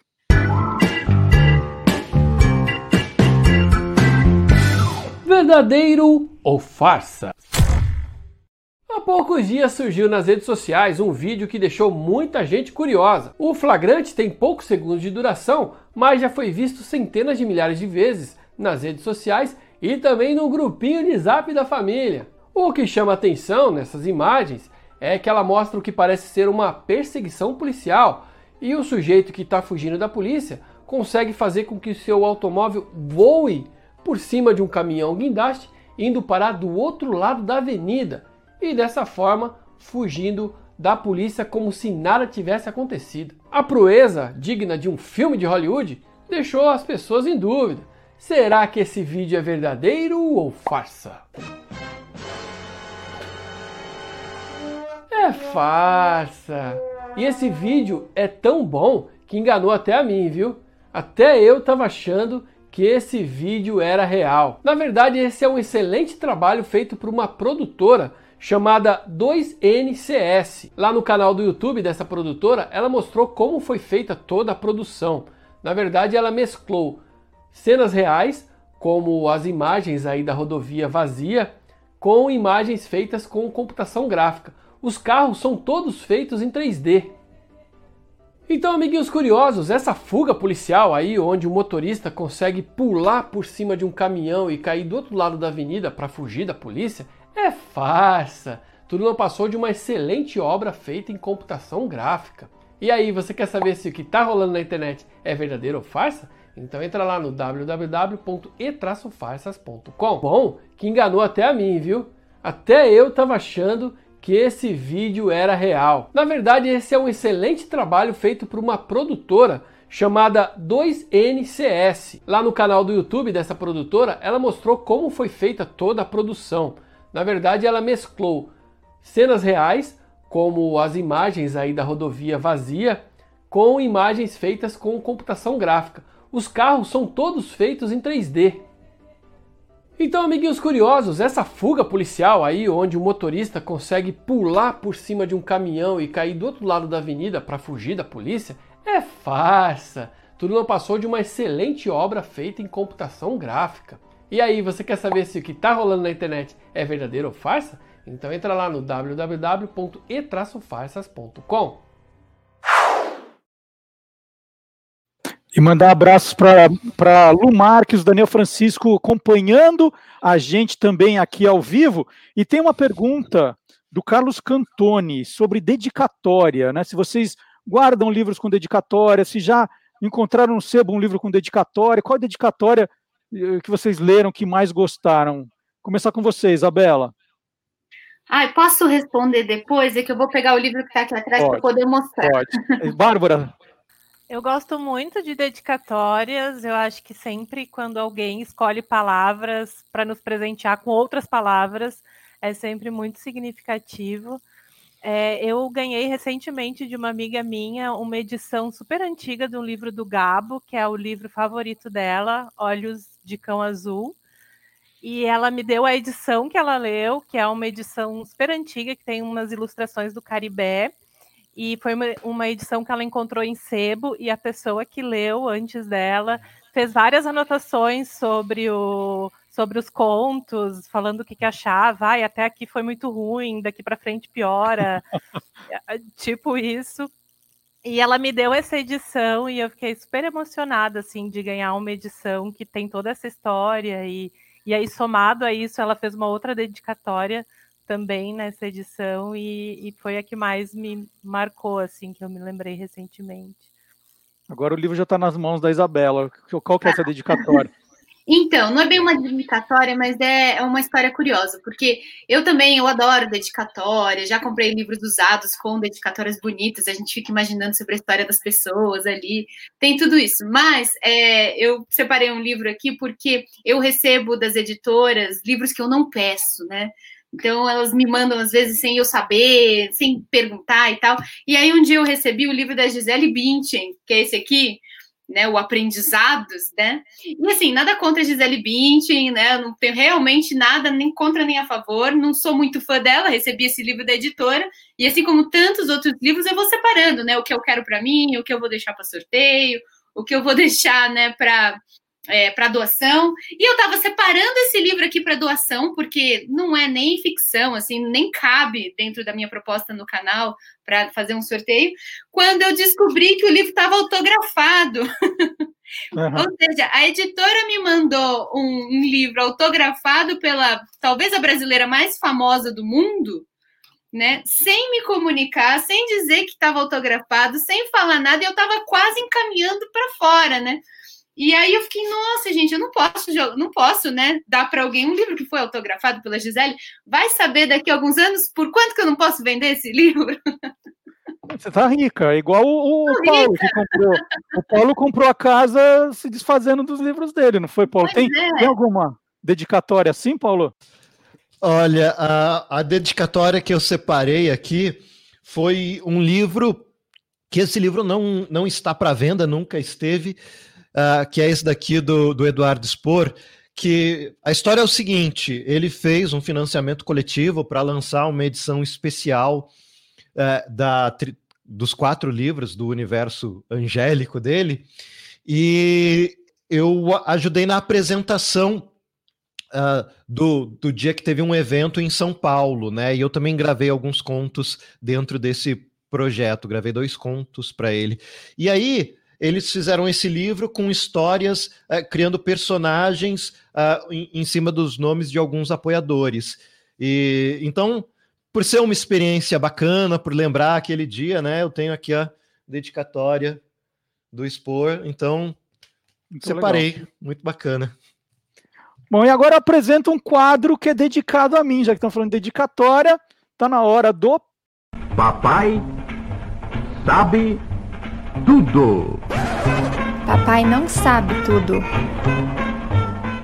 Feijões fantasiados batalham por uma coroa. Esse jogo existe e se tornou o jogo mais baixado da história da PlayStation Plus, o serviço de assinatura de jogos online da PlayStation. O jogo Fall Guys Ultimate Knockout foi lançado no dia 4 de agosto para PC e PlayStation 4. Em apenas 24 horas, o jogo conquistou 1,5 milhões de pessoas, o que chegou até a causar a instabilidade do servidor. Cada fase conta com 60 participantes em uma prova diferente que pode ser desde uma corrida com obstáculos ou até uma partida de futebol bem caótica. Imagina a confusão. É inspirado nos game shows com desafios físicos. Então, qualquer semelhança com as famosas Olimpíadas do Faustão não é mera coincidência. Olha aí, meio do mês já tá fugindo dos boletos. Além disso, os gráficos do jogo remetem ao universo infantil. É tudo muito colorido, com músicas divertidas e personagens personalizáveis. Talvez esse tenha sido o segredo do sucesso. Ninguém precisa ser um game experiente para jogar Fall Guys. Ele é um jogo intuitivo e utiliza poucos botões. Basicamente, o jogador deve correr, pular, segurar e muitas vezes apenas contar com a sorte. Por enquanto, a versão mobile está disponível apenas na China e a segunda temporada do jogo ainda não tem data confirmada, mas sabe-se que ela terá temática medieval com cenários de castelo e roupas de dragões. E depois, nós já apresentamos no programa de hoje o inimigo número um dos livros. E agora está na hora de apresentar o amigo número um das palavras, o professor Dionísio da Silva, que vai responder uma pergunta enviada pelo Carlos Cantoni. A pergunta é: da onde surgiu a expressão que algo custa uma fábula? Nós usamos expressões como vale uma fábula, custou uma fábula para designar uma quantia extraordinária. Esta expressão foi tirada de uma comparação com os contos de fada. Nos livros de contos de fada, nós encontramos animais que falam, coisas realmente extraordinárias. Então, nós comparamos com esse custo, com esse preço, com esse valor extraordinário. A palavra fábula veio do latim fábula, fabulare, em latim é falar, tanto que os nossos irmãos aqui da América do Sul e da América Central, eles não falam, eles hablam, não é? Hablare e habla são variações de fábula e fabulare, que no português deu falar. Nós também dizemos que uma coisa é inefável, quer dizer, ela não pode ser dita de tão grandiosa que é, ou que ela é nefanda, isto é, ela não pode ser dita nem feita por obscena em geral. A palavra fama também tem esta, este mesmo étimo. É aquilo que se diz de uma determinada pessoa e por isso ela fica famosa, célebre, tão célebre quanto uma personagem dos contos de fada. E para continuar agora nesse ritmo, um clássico da literatura que foi para o cinema que foi para o disco e que foi para a coleção de Antônio Mir. Ele só precisou tirar um pouquinho do pó.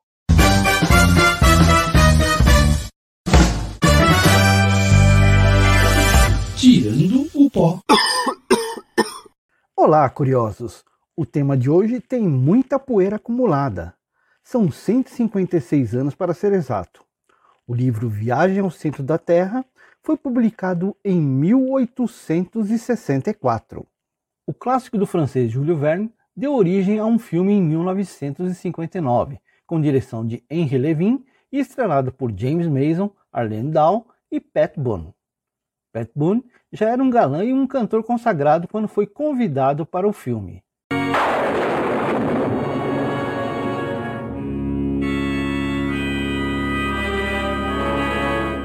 No começo, ele até ficou com dúvida, mas acabou convencido a fazer parte do elenco. Fez o personagem Alec, sobrinho do professor Lindenbrook, na jornada até o centro da Terra. Pat Boone cantaria a maioria das canções da trilha sonora e receberia parte do lucro do filme. Além do disco com a trilha sonora completa, os produtores também fizeram um compacto com as quatro principais músicas do filme cantadas pelo astro. Para os padrões de hoje, o filme deixa a desejar em termos de ação, mas todo o contexto da obra literária de Júlio Verne está lá. O ritmo e o clima do filme permitiram que canções como To the Center of the Earth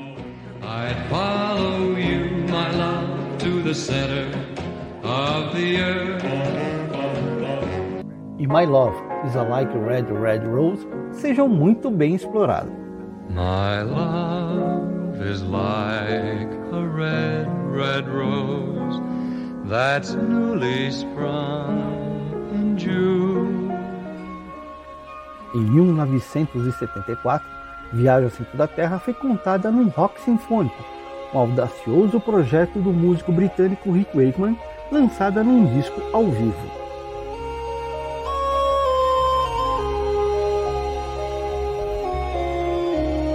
Devido ao alto custo da produção, a gravação aconteceu no Royal Festival Hall, durante um show que contou com muitos sintetizadores, uma grande orquestra, um coral e um narrador de destaque. Foi o disco mais icônico lançado por Rick Wakeman depois de sua saída da banda de rock Yes. Em 1975, Rick Wakeman esteve no Brasil. coube ao maestro Isaac Karabchevsky a honra de reger a orquestra em todos os concertos. Eu não sei se vocês já fizeram alguma coisa parecida, mas vou contar de uma experiência minha, é, que agora, durante a pandemia, eu li dois livros muito musicais. É, um é o Noturnos, Histórias de Música e Anoitecer, do Kazuo Ishiguro, está aqui, e o outro, Todo Aquele Jazz, que é esse aqui, do uh, Geoff Dyer. E eu, eu fiquei muito, como eles falam muito de música, dão um exemplo de música, eu fui para o Spotify procurar as músicas. E aí eu gostei tanto que eu criei as playlists. Tá lá, né? Se alguém procurar, por exemplo, Noturnos, Kazuo Ishiguro, vai achar a minha playlist, por exemplo, né, das músicas citadas aqui. Vocês já, já, já procuraram trilhas sonoras de, de livros? Vou começar com o Paulo. Já procurou alguma coisa assim, Paulo? Uh, não, eu acho que eu lembro de pessoas de falarem. Ah, tem um livro que, que eu fiz um episódio que chama Oceanic, que é outro livro afrofuturista brasileiro. E para este livro foi criada uma playlist, foi comentado. Uh, mas fora isso, eu não tenho muito. A maior experiência que eu tenho com livro e música, eu acho que é boa, boa. Volta Fidelidade. Belíssimo né, livro. Do... E a Bárbara, tem é, música com livro, assim? Tem alguma relação? Li alguns livros e busquei a playlist. Até hum, recentemente eu li Controle, que é da Natália é, Borges Polesso, que é uma autora contemporânea, e aí me falaram que tinha playlist desse livro no Spotify. Eu fui dar uma olhada. Eu me lembrei também que o livro A Gorda, da Isabela Figueiredo, na primeira página tem uma playlist, assim, uhum. para tu acompanhar o livro. A autora mesmo sugere as, as, músicas, assim. Foram os dois que eu me lembrei que, que eu tive. E você, Isabela? Assim. Bom, eu como leio muito livro clássico, menos do que livros contemporâneos, para mim era uma novidade essa coisa de criar playlists para ler junto com os livros. Agora os autores estão fazendo isso, as editoras estão sugerindo isso. Acho uma ideia ótima.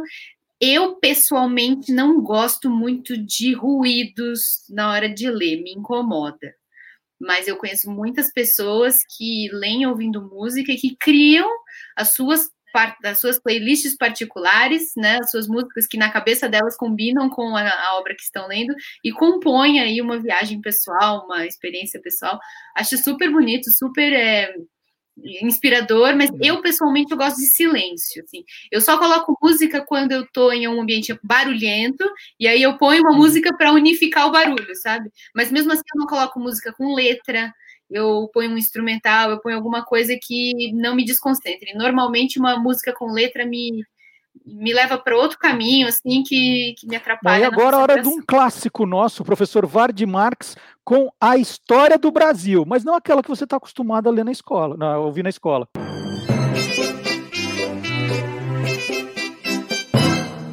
História Ogra do Brasil. Olá, curiosos! Ah, está chegando a hora do almoço e eu tenho certeza que vocês me acompanharão num aperitivo, uma bebida genuinamente brasileira. Aliás, a mais brasileira de todas. Era feita aqui muito tempo antes do Cabral chegar e ainda é feita em determinadas regiões do país.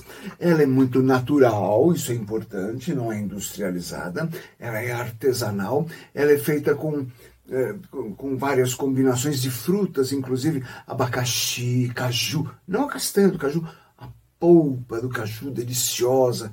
Mas pode levar castanha, leva amendoim, por exemplo, pode levar mel, outras frutas possíveis, é, batata doce, batata também podem entrar na composição. Mas o, o ingrediente principal, ou os ingredientes principais, são a mandioca e o milho. Hum. É, ela é fermentada durante um tempo, aí é fervida. Depois de fervida é só esperar esfriar e degustar. Hum. É, você sabe que o amido da mandioca e do milho ele precisa ser quebrado com, com alguma enzima. E a enzima que se usa principalmente é a ptialina. Presente onde? Na saliva. Sim, as mulheres mais velhas e as mais jovens, as velhas e as meninas, mastigam bastante a mandioca e o milho, mas não cospem. Elas guardam isso num tacho, hein? aí fermenta bem, bastante cuspe com amido, ferve e bebe. Tchim, tchim! O professor Vardy Marques fez tanto suspense para falar da bebida que ele esqueceu o nome, né? É o Cauim. Cauim é o nome da bebida indígena aí que ele recomendou e que no Vale do Paraíba se conhece muito o Cauim? Alguém já o, o Beto já tomou Cauim, Beto? Não. Nunca tomou Cauim. Eu também nunca tomei. E, e, aquelas formigas que tem no Vale do Paraíba, vocês já comeram? Içá? Içá, delicioso. Já comeram.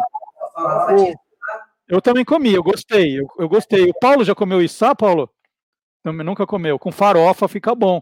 Aquela formiga gordona, assim. É, bom, reta final do nosso programa. Muita gente perguntou isso para vocês e eu fiquei guardando essa pergunta para o final. É, então, na, nas despedidas agora de cada um dos nossos convidados, eu vou pedir, toda, todo evento literário aparece essa pergunta, né? Quais são os três livros que vocês levariam para uma ilha deserta? que são as grandes dicas dos grandes livros que vocês recomendam. Então vou começar com a Bárbara. Bárbara, quais são os três livros que você levaria? Não vale levar o Kindle, viu, Paulo? Quais são as, as, os três livros que vocês levariam para uma ilha deserta? E aqui agradecendo já a Bárbara e recomendando o Instagram compartilhando letras que ela faz desde 2017, não é isso? Isso. Desde uhum. 2017, compartilhando letras. Então vale a pena você seguir. Está aqui, ó, o compartilhando letras da Bárbara. E quais são os três que você levaria para uma ilha deserta, Bárbara?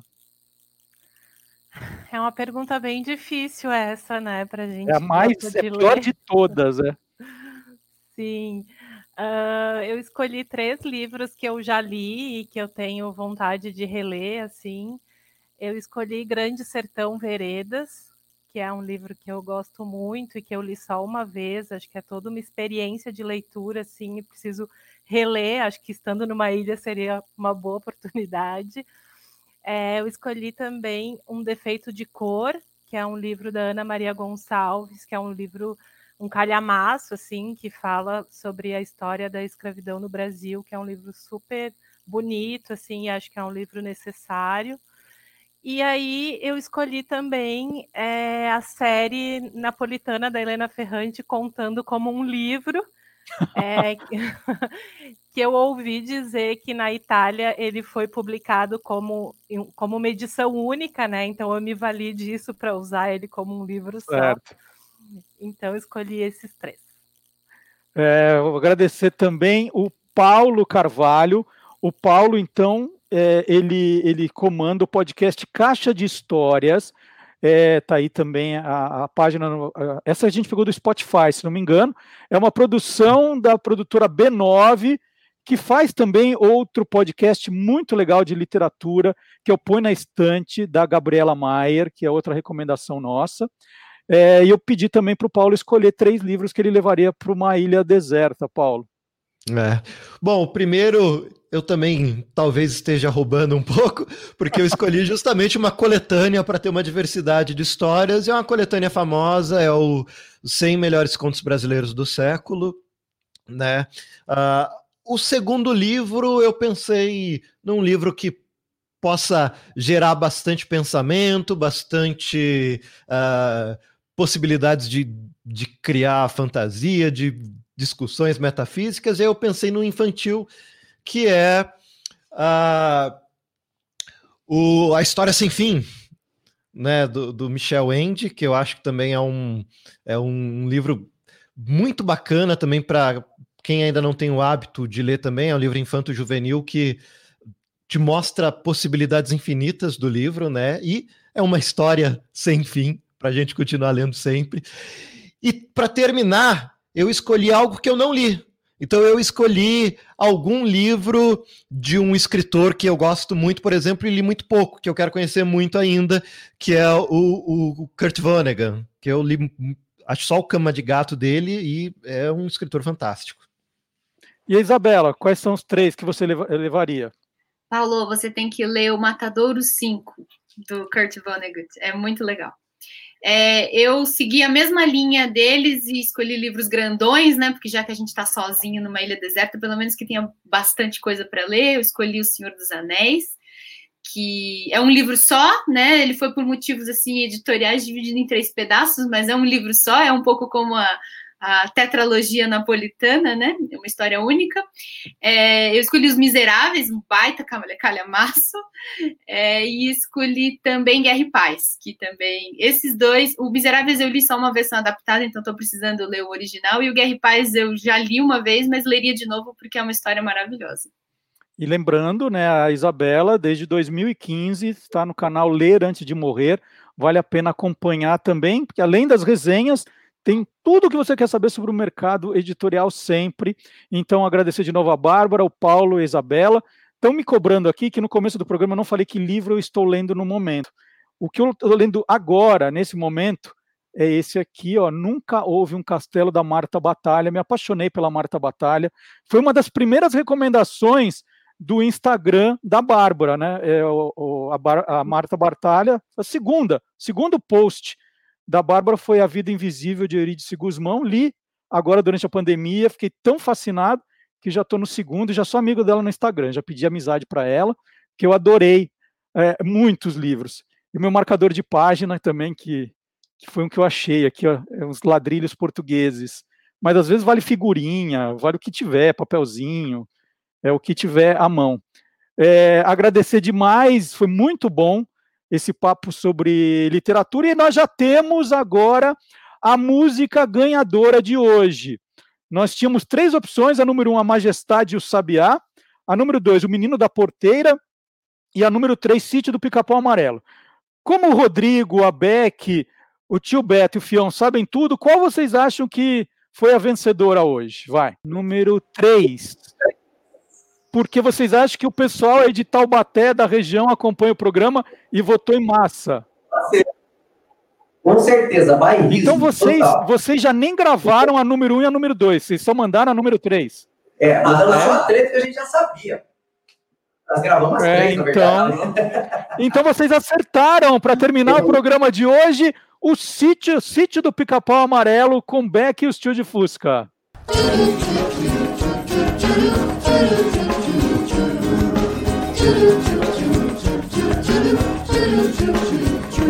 you.